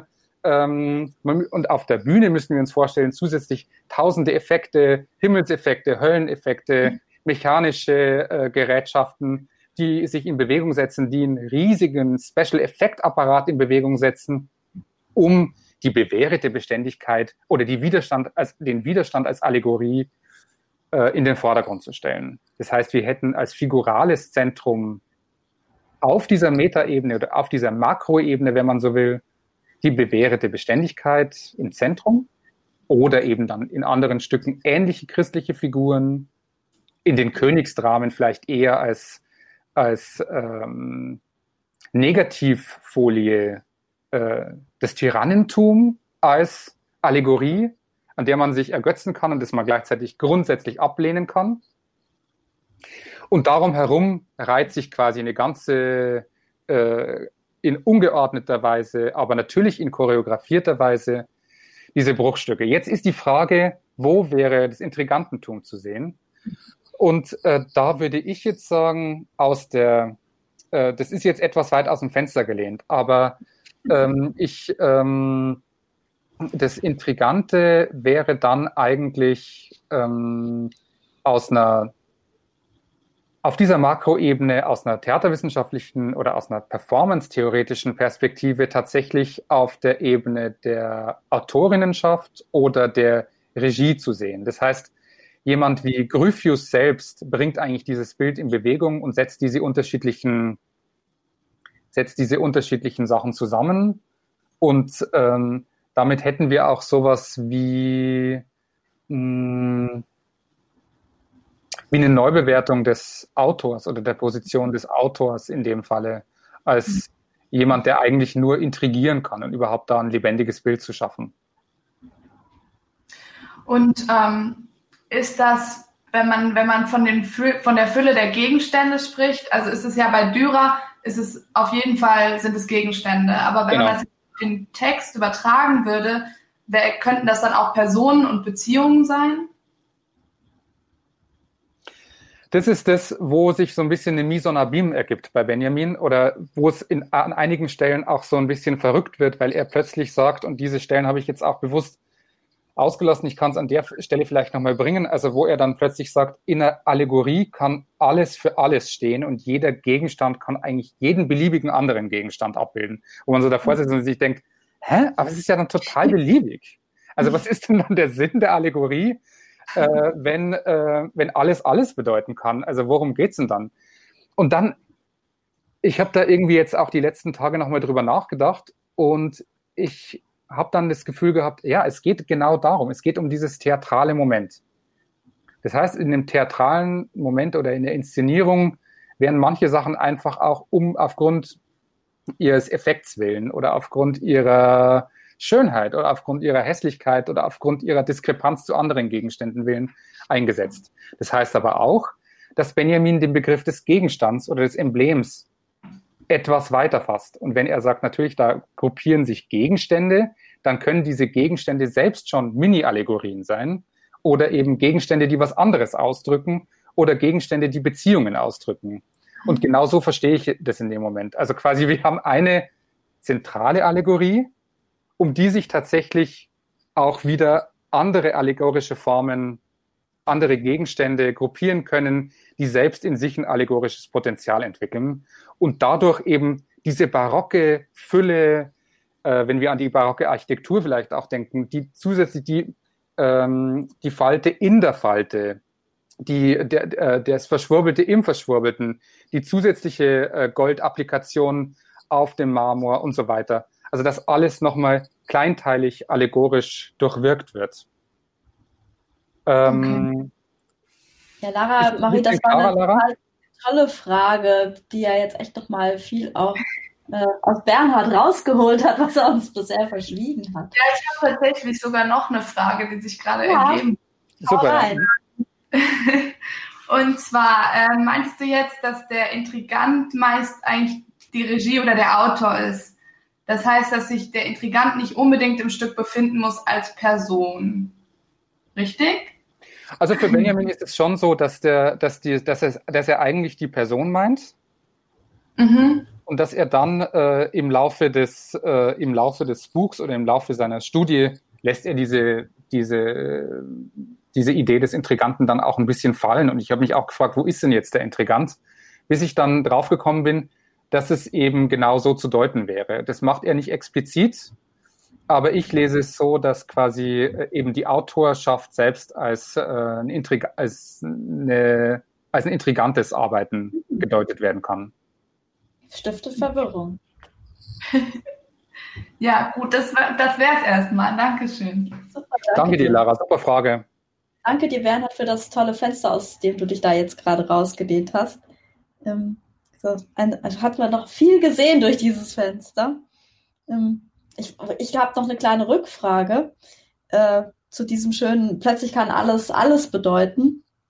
Ob das vielleicht aber dann dieses Verhältnis ist zwischen, äh, zwischen dem, was möglich ist und zwischen dem, was von Fall zu Fall umgesetzt wird, also zwischen Potentialität und Aktualität, dass man sozusagen in der Allegorie die Möglichkeit hat, dass alles alles bedeuten kann, aber je nachdem, wer das jetzt wo wie einsetzt, bedeutet doch nicht mehr alles, immer alles, sondern dann kann es bezogen werden auf einen bestimmten, naja, eben zum Beispiel auf eine bewährte Beständigkeit und nicht mhm. auf Vogelfutter. Ja. Obwohl, das ist ja der Vogel im Käfig, das ist doch zu naheliegend. Aber ja, was würdest du dazu sagen, Bernhard? Ähm, ich würde eben dann dazu noch mal gerne zurückkommen auf seine Mm, Kritik an Goethe. Mhm. Also Goethe, der sagt, ähm, Allegorie ist eigentlich doofes Bilderspiel, ähm, was irgendwie, was wir im 17. Jahrhundert lassen müssen. Was für uns in der Kunst wichtig ist, ist doch das Symbol. Das Symbol, eine klare Richtung hat, das klar zu verstehen gibt, was meint der Autor und was sollen wir erkennen. Und Benjamin sagt, ja, es ist schön und gut. Es trifft auf so eine klassische, äh, klassische Lesart und auch auf so eine klassische bildungsbürgerliche Kultur zu. Aber ist es nicht eigentlich auch, also muss es nicht aufgewertet werden, dass es im, im Barock so ein, eine Lust an diesen mhm. Bilderwust gibt und dass man die Bilder nebeneinander stellt und dass man, äh, dass man da irgendwie noch mehr Effekte und noch mehr Verschwurbelungen ähm, zeigt und auch ein bisschen des, der, äh, der Freude der, des Publikums überlässt, jetzt da Deutungen, Interpretationen draus zu entwickeln, genau weil man weiß, dass man alles nicht so super genau kontrollieren kann, weil mhm. auch diese Herkünfte der einzelnen Bilder ohnehin schon so vermischt sind. Also weil ja klar ist die Justiz ja, oder wenn man die Gerechtigkeit abbildet, dann ist man sowieso schon, könnte man schon 100 Jahre studieren, zu, um zu äh, rauszufinden, wo diese Figur jetzt genau zum ersten Mal wie dargestellt wurde, wann sie von wem wie gezeichnet wurde, was die Stellung des Arms bedeutet, was es bedeutet, wenn die Waage dabei ist, was es bedeutet, wenn die Waage weg ist, was es äh, bedeutet, wenn die Augenbinde da ist äh, und so weiter und so fort. Und das sagt er aber, ja, das Tolle ist doch einfach, dass es das gibt und dass wir eine Theatertradition haben eigentlich in Deutschland, wo das einfach mal im Exzess hm. aufgereizt wurde, sowohl in den Texten als auch auf der Bühne. Und ähm, das natürlich kommt dann die Frage rein, was ist jetzt mit der Bedeutung? Und natürlich hatte das alles eine Bedeutung in dem christlichen Kontext natürlich. Also okay, es geht um diese Märtyrerin, klar, aber ist nicht das Erstaunliche, dass daraus eben kein symbolisches Drama entstanden ist, dass keine Iphigenie aus Tauris geschrieben wurde, dass kein minimalistisches, äh, extrem bedrückendes Drama entstanden ist, sondern dass eigentlich was entstanden ist, was, ähm, was schon was heute ein Action-Movie wäre oder was irgendwie mit totaler, äh, totalen Einsatz von Effekten eigentlich das Publikum extrem äh, auch belustigt und amüsiert und eigentlich dieses, dieses, diese Folterung der Katharina über Jahre hinweg dann äh, als eine Art von äh, Effektstheater inszeniert. Und da ist, glaube ich, dann äh, geht dann die Bedeutung auch irgendwie flöten. Oder sie geht nicht flöten, aber sie zweigt sich plötzlich auf und sie macht aus dieser zentralen Message plötzlich mehr als eine reine erzieherische Botschaft. Mhm. Sie wird gleichzeitig zu einem Spektakel, das immer anders und immer neu gelesen werden kann, gerade auch als Text. Und damit wäre sozusagen diese, dieser, dieses verrückt große Bedeutungsuniversum dann eben nicht mehr auf eine einzige Bedeutung zurückzuführen, sondern auf das bedeutet das Bedeuten. Also so funktioniert Bedeutung. Also es könnte genau. so weit gehen. Ja. Mhm. Ja, das ist doch. Vielen Dank, Bernhard, für diese schöne positive Leidenschaft auch. Man kriegt ja sofort Lust, äh, noch viel mehr barocke Trauerspiele zu lesen und zu inszenieren vielleicht auch. Äh, ich, ich habe jetzt hier sagen, wieder auf der Liste, ja. Ich muss, genau, ich muss da vielleicht hinterher schießen. Ich, mir ist es begegnet, auch im ja. Studium äh, vor Jahren, diese, äh, diese barocken Trauerspiele ich habe das versucht damals zu lesen. Es hat mich überhaupt nicht interessiert. Ich habe überhaupt nicht verstanden, was da passiert. Und ich muss erst sagen, dass, glaube ich, auch Benjamin mit seiner Leidenschaft für diese Stücke mir überhaupt erst ermöglicht hat, das als das zu sehen, was es ist. Und als das auch in dieser ganzen, in diesen ganzen Verrücktheiten und in diesen ganzen äh, Sperenzchen und in den Effekten wertzuschätzen und da auch eine Freude daran zu haben, diese Texte zu lesen und auch nur auszugsweise wieder reinzulesen. Es ist einfach erstaunlich, dass sowas, dass es sowas gibt in Deutschland. Und wenn man Leute heute fragt, was ist denn mit den, mit den Märtyrerdramen aus dem 17. Jahrhundert, dann stellt man sich vor, naja, sind halt so ganz schlimme Dramen, wo irgendwie in den Jesuitenschulen was gelehrt wurde und dann wurde das durchexerziert und dann sind alle total fix und fertig und deprimiert aus diesen äh, Vorstellungen gekommen. Stattdessen waren das Effektshows, die heute eben mit einem äh, Superheldenfilm zu vergleichen wären, meiner Meinung nach. Mhm. mhm. Und du hast jetzt auch gerade ganz interessant nochmal angesprochen, wen man sich da eigentlich als Publikum vorstellen muss. Da könntest du vielleicht ja noch zwei Sätze mehr dazu sagen. Genau, das habe ich auch versucht, so ein bisschen rauszustellen. Das kann ich auch gerne nochmal wiederholen. Also, ja. es sind Stücke, die im schulischen Kontext entstanden sind, das heißt, äh, in, äh, sei es in der katholischen oder in der ähm, protestantischen Tradition, eigentlich im Lateinunterricht oder im, äh, auch im Religionsunterricht ähm, geschrieben wurden. Viele Stücke waren zunächst auf Latein und dann hat man eben eine, eine, eine deutsche Bühnensprache entwickelt. Damit hat sich das Ganze auch ein bisschen bisschen verändert und ist auch nochmal hm, lyrischer geworden, weil man, weil man, weil klar war, dass alle Wörter gut verstanden werden können, dass man da irgendwie ganz anders sprachlich arbeiten kann. Und die ersten, äh, die das irgendwie sehen konnten, waren natürlich Schüler, alles. Also man mhm. muss sich auch das Publikum rein männlich vorstellen. Mhm. Und sind diese Texte aber in Teilen deswegen erhalten, weil äh, besonders tolle Inszenierungen, besonders effektvolle Inszenierungen eben an Höfe eingeladen wurden. Ja, mhm. das heißt, Fürsten in Deutschland haben dann gesagt, wir würden das gerne dem, äh, dem Hofstaat, dem kleinen Hofstaat zeigen. Und dann ist es ähm, entsprechend auch hinein aufgezeichnet worden und es kam zu einem Sonderdruck im Zuge dieser und dadurch haben wir diese Stücke eben in in der Form, wie sie jetzt sind, auch erhalten.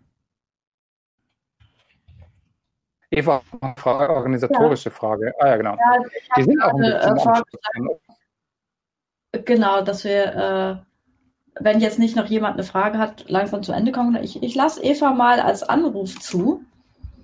Sorry, Eva? dass das so penetrant war mit dem Anrufen. Sehr ähm, gut. Ich wollte fragen, wie, wie das läuft. Also werden diese Live-Sendungen auch aufgenommen, weil jetzt viele ja, Ja. gesagt haben, sie brauchen sehr. Achso, sie werden aufgenommen. Oder Ja, also wenn äh, die Moderatorin nichts falsch macht und am Ende das File löscht, dann äh, sind sie gespeichert und auch wieder verfügbar. Aber ich habe nicht nachgeschaut, gibt es das von letzter Woche schon zum Download, Bernhard? Weißt du das? Oder zum nochmal Nachhören ohne Download? Äh, Eva, ich, ähm, könntest du für mich prüfen und mir da heute noch mal eine Mail schreiben? Ich hatte äh, versucht, die Sendung, die wir, also das Gespräch, das ich am letzten Mittwoch mit Lorenz geführt habe, aufzuzeichnen und als sechsten Teil seiner Sitzung zu schneiden und online zu stellen. Das heißt, es müsste Teil 6 der, des Ah. Vortrags von Lorenz müsste eigentlich das Gespräch sein. Okay, dann gucke ich nochmal, weil ich dachte, es, äh, wusste es nicht, aber es ist ja eine gute Alternative zu, wenn man halt nicht schafft, bis Mittwoch alles zu hören, weil man eben deutlich länger braucht, dass man trotzdem die Fragen dann äh, im Nachhinein nochmal hören kann. Aber wenn es eh schon so gedacht ist, dann gucke ich das heute mal nach. Das wäre super, wenn du mir da ein Zeichen geben könntest, ob das, ob das alles auch, ähm, ob das alles auch online ist inzwischen. Okay, vielen Dank. Ja, das ist eine super Idee. Äh, ich frage jetzt trotzdem nochmal, ob es noch eine, irgendeine Anmerkung oder eine Frage zum Inhaltlichen, zum Propedeutikum gab. Jetzt haben wir das Organisatorische ja schon erledigt, das ist ja auch gut. Äh, sonst kann noch jemand anrufen. Sonst, ähm, äh, ich gebe noch ein bisschen Zeit mit einer Frage, die ich noch hätte. Also Mhm. das wäre meine letzte, nämlich zu diesem schönen Zitat, dass der Souverän die Geschichte in der Hand hält wie ein Zepter. Äh, Und da war ich kurz auch wieder begrifflich verwirrt. Meint dieses Zitat jetzt die Geschichte des Stücks, also die Fabel, und ist er damit sozusagen als Souverän des Stücks im Stück abgebildet? Oder ist mit Geschichte in dem Fall tatsächlich die, also sind die historischen Abläufe gemeint? Also das historische Geschehen, äh, nicht Stück intern, sondern na, eben die Geschichte der Menschheit. Genau, ähm, ich, äh, ich denke, es kann ich relativ klar beantworten. Was gemeint ist, ist das historische Geschehen in dieser Doppelt- und das, das Bild, das Benjamin da entwirft, ist halt blöderweise wieder so, oder auch interessanterweise so verwirrend doppelt gemeint. Er sagt eben einerseits, der Souverän repräsentiert die Geschichte und andererseits sagt er, er hält sie in der Hand wie ein Zepter.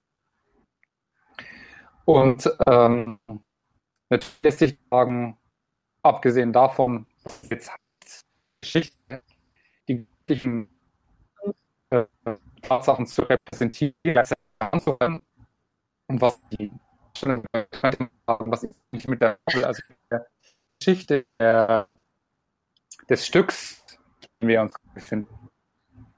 Ah, Bernhard, versuch, versuch's ja, nochmal zu sagen, jetzt hören wir dich gar nicht mehr. oh no.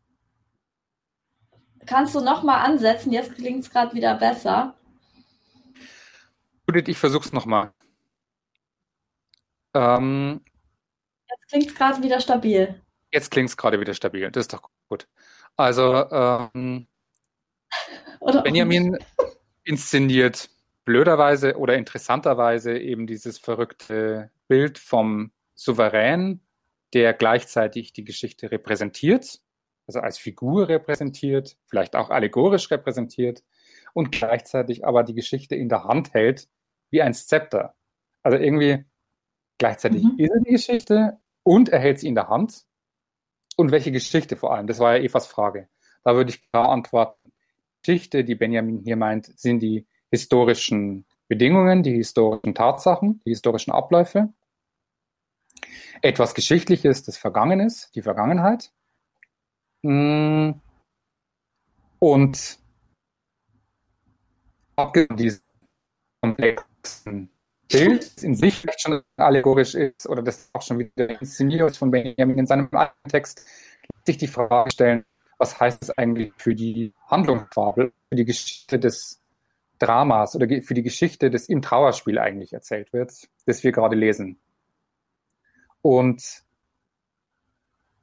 da ähm, tut sich natürlich ein bisschen die, ist, da wird es auch so ein bisschen fraglich, ob ihn das überhaupt interessiert. Also, weil mm, was wie wir jetzt gemerkt haben, ist dadurch, dass das Ganze so tableauartig funktioniert in den Trauerspielen, dass es so allegorisch funktioniert, passiert eigentlich, recht, passiert eigentlich recht wenig. Also man kann sagen, okay, ähm, Katharina von Georgien wird in dem Stück einfach gefoltert und dann stirbt sie, nachdem sie den Heiratsantrag ablehnt. Und äh, äh, ansonsten wird sehr viel erzählt, es wird aus der Geschichte erzählt, es wird es werden Botenberichte ausgetauscht, es werden Briefe versandt, es treten Allegorien von Ewigkeit und Liebe und Tod auf, aber die Fabel selbst ist eigentlich jetzt eine ohne viele Wendungen und Plotpoints. Mhm. Das heißt, ähm, Evas Frage verstehe ich auch ein bisschen so, was ist eigentlich mit der Geschichte als Historie und mit der Geschichte als oder als Fabel? und ähm, wie ist da die Gewichtung? Und da würde ich sagen, was Benjamin interessiert, ist eher die Darstellung von Geschichte im Barock als die Nacherzählung von einzelnen Plots von Trauerspielen. Das macht er eigentlich mhm. gar nicht. Er geht überhaupt nicht auf die einzelnen Plots ein, er geht überhaupt nicht darauf ein, hm, wie die Narrative entwickelt werden in den einzelnen Heiligen bzw. Märtyrergeschichten oder in den Despotengeschichten, die durch die Trauerspiele erzählt werden, sondern was ihn interessiert, ist eine Darstellung von Geschichte und damit auch eine Darstellung von Tradition. Mhm. Ja, das ist doch sehr klar War das beantwortet. Klarer? Okay, gut. Ja, ja. und das äh, ist ja auch dann letztlich nicht nur eine Frage an Walter Benjamin, sondern auch an Herrn Gryphius, der ja auch nochmal anders antwortet als Herr Benjamin. Mhm. Aber ja. Ähm, so, jetzt scheint äh, keine weitere Frage mehr anzustehen. Ähm, sonst, wir können ja auch nochmal überlegen, ob uns noch ein anderes Fragenmedium irgendwie einfällt, ob man nochmal eine Pinnwand fürs Propedeutikum schaltet oder so. Das können wir ja vielleicht auch nochmal per Mail untereinander besprechen, dass wenn jetzt Leute von euch nochmal eine Idee oder ein Bedürfnis haben, ruhig also gerne an Bernhard oder mich oder beide oder so äh, E-Mail schreiben. Und äh, wir sind schon auch so ein bisschen darauf angewiesen, äh, von Impulse und Ideen, äh, auf Impulse und Ideen von außen. Weil, also ich zum Beispiel kriege relativ wenig mit, wie jetzt die Semester so anlaufen und welche Formate sich bewähren und welche nicht. Also da gehen wir dann auch gerne drauf ein, wenn wir da Rückmeldungen kriegen. Dann würdest du auch sagen, Bernhard, oder? Ja, es ist, ähm, es ist so ein bisschen im, man tappt so ein bisschen im Nebel. Also ich, für, für mich ist diese, sind diese Momente der Radiosendung jetzt am Mittwochmorgen waren jetzt richtig super. Fand ich. Vielen Dank für eure Fragen, auch für die genaue, für das genaue Studium meiner Vortragsteile und auch für die lebendige und kritische Rückmeldungen das sind so, so Momente, wo man auch ein bisschen was mitkriegt. Ansonsten ist man wirklich wie abgeschnitten von der Diskussion und darin besteht natürlich auch eine große Gefahr, dass man sich in irgendwas verrennt, was komplett ähm, oder wenn man irgendwie was unverständlich darstellt, dass es dann plötzlich weitergeht und man kann überhaupt nicht zurückspringen und sagen, ah, stopp, wir müssen an der Stelle was korrigieren. Das heißt, mhm. ja, Eva, da hast du recht, wenn ihr irgendwas merkt oder wenn ihr irgendwie ähm, wenn ihr irgendwie Probleme habt, ähm, gerne uns auch nochmal Mails schreiben oder sagen, ähm, äh, wir müssen uns das, ihr müsst es irgendwie anders machen, weil wir da sonst, sonst nicht mitkommen oder weil ihr sonst, uns sonst auf der Strecke lasst. Das ist total, mhm. total entscheidend, glaube ich, in diese, in diesem Online-Semester. Ja, das wäre gut. Ähm, eine kleine Anmerkung noch äh, zunächst.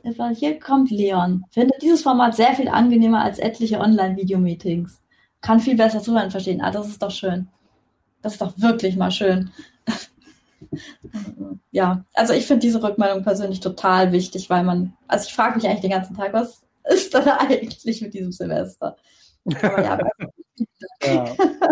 ähm, also noch kleiner Hinweis für den Input, den ich jetzt gebe. Es, es sind, werden Videos. Ähm, ich bin leider technisch ein bisschen verhindert worden durch Breakdowns von Computern und so. Das hängt etwas hinterher. Es kommen heute die ersten Schnipsel. Sie sind jetzt aber noch nicht hochgeladen, also nicht wundern. Äh, und ich habe mich auch bemüht, über den Begriff der Allegorie anzuschließen. Ich bin gespannt, ob euch das was taugt. Also vieles von dem, was Bernhard jetzt formuliert hat, äh, könnte man wiederfinden in, in der Abbildung, die ich dazu ausgewählt habe. Ja, da, also da bin ich gespannt, ob, ähm, ob sich das für euch so gut anschließt. Jetzt kommt Tina und schreibt, äh, äh, ein Puffertag fände sie gut. Was heißt denn das? Also wie eine Art von Tag, der dazu dient, dass man alles aufholen kann. Interpretiere es als ein Tag, an dem wir Kartoffelpuffer essen. Nicht jeden Tag eine neue Folge. Dienstags ist doch Puffertag. Ja, ja, ich glaube, dass irgendwie ist das so ein bisschen, dass man irgendwie dann auch selber, also nee, Rückfrage, würde es helfen, wenn, äh, wenn man einmal die ganzen Episoden auf einmal hochladen würde und äh, man kann sich dann selber aussuchen, wann man die hört? Ja. Ja. Ja, okay. Das war doch mal eine eindeutige Antwort und zwei. Ah, Judith jeden, sagt, ich finde jeden Tag ja. besser. Aber vielleicht ist es dann, also nochmal anders gefragt, ist es ja. gut, wenn's, ähm, wenn, die, wenn die Vorträge nicht so kleinteilig sind, sondern dass es dann jeweils, dass wir den Leuten sagen, sie sollen drei oder maximal vier Teile draus machen, die, die dann jeden Tag hochladen, sodass man zwei Tage Puffer hat? Ja. Ruth antwortet schon. Egal. Egal. Puffer. Je kürzer und je kleinteiliger, desto besser. Okay, das ist. Ähm, mehr Antworten kriegt man. Ja, Gut. aber wir machen uns einfach nochmal vielleicht intensiver Gedanken, was auch Sinn macht. Ja. Äh, weil wenn man einfach nur äh, die Sinneinheiten zerschneidet und dann geht es im nächsten Teil mit etwas weiter, was eigentlich direkt anschließt, das ist dann vielleicht dann noch schwerer zu folgen, als wenn man die Sinneinheiten zusammenlässt. Mhm, mh. Ja, aber, und vielleicht ja so, dass man einen Tag Puffer hat, äh, war eigentlich auch so gedacht, oder? Also mhm. Mittwoch, Donnerstag, Freitag, Samstag, Sonntag, Montag, ja. Also vielleicht so, dass man bis zum Wochenende das schafft, das hochzuladen. Genau. Also, dass dann da verfügbar ist. Das ist, finde ich, vielleicht eine ganz gute Strategie. Das geben wir gerne so weiter. Ich glaube, das ist auch machbar. Ja. Ja, haha. Jetzt schauen wir mal. äh, ja, wir tun unser Bestes auf jeden Fall. Okay, also danke äh, an euch alle zum, äh, fürs Mithören, fürs äh, Mitdenken und fürs Antworten und fürs Zeigen, dass ihr da seid. Wir sind glücklich. Ja, wir sind ähm, total glücklich. Das ist echt der beste Start in den Tag am Mittwoch. Ja, morgen ist auch so mein Highlight. Natürlich mit Dienstag und Freitagmorgen, wenn das äh, RKI wieder sendet. Ja, Jude. Ja. ich empfehle äh, einfach mal reinzuschauen. machen von diesem Dank. und tolle Cliffhanger. Yeah. Dankeschön. Okay. Sonst, ähm, ich drücke jetzt einfach auf Exit, Bernhard, oder? Nicht, dass ich jetzt doch mal wieder was falsch mache. Ja, ich bedanke mich bei dir, Eva. Super Moderation. Danke für deine Fragen und für die. Danke dir, dass mir überhaupt gezeigt hast, wie das funktioniert. Es war halt in dem Fall toll, weil ich so eine schlechte Internetverbindung zu Hause habe und ich habe halt ständig Angst rauszuklippen und du kannst halt irgendwie gerade so mir die Lifeline rüberreichen. Ja, 100 Euro zusätzlich im Monat, weil mein Internet funktioniert ja auch nicht. Ach du Kacke. Ja, ja. Ich habe einfach mein Gehalt investiert in Technik. Ciao, Leute. Ciao. Schönen Tag. Bernhard, wir können ja noch fünf Minuten. Wir, wir, wir, wir, sprechen im Nebenraum, oder? Ah, oh Gott. sprechen wir im Nebenraum? Das hast du mir noch nicht erklärt, wie das Ruf dich einfach an. Ach. Aber ich drücke jetzt auf Exit, ja? Das musst du mir nochmal bestätigen. Ich glaube, fertig. Wahnsinnig.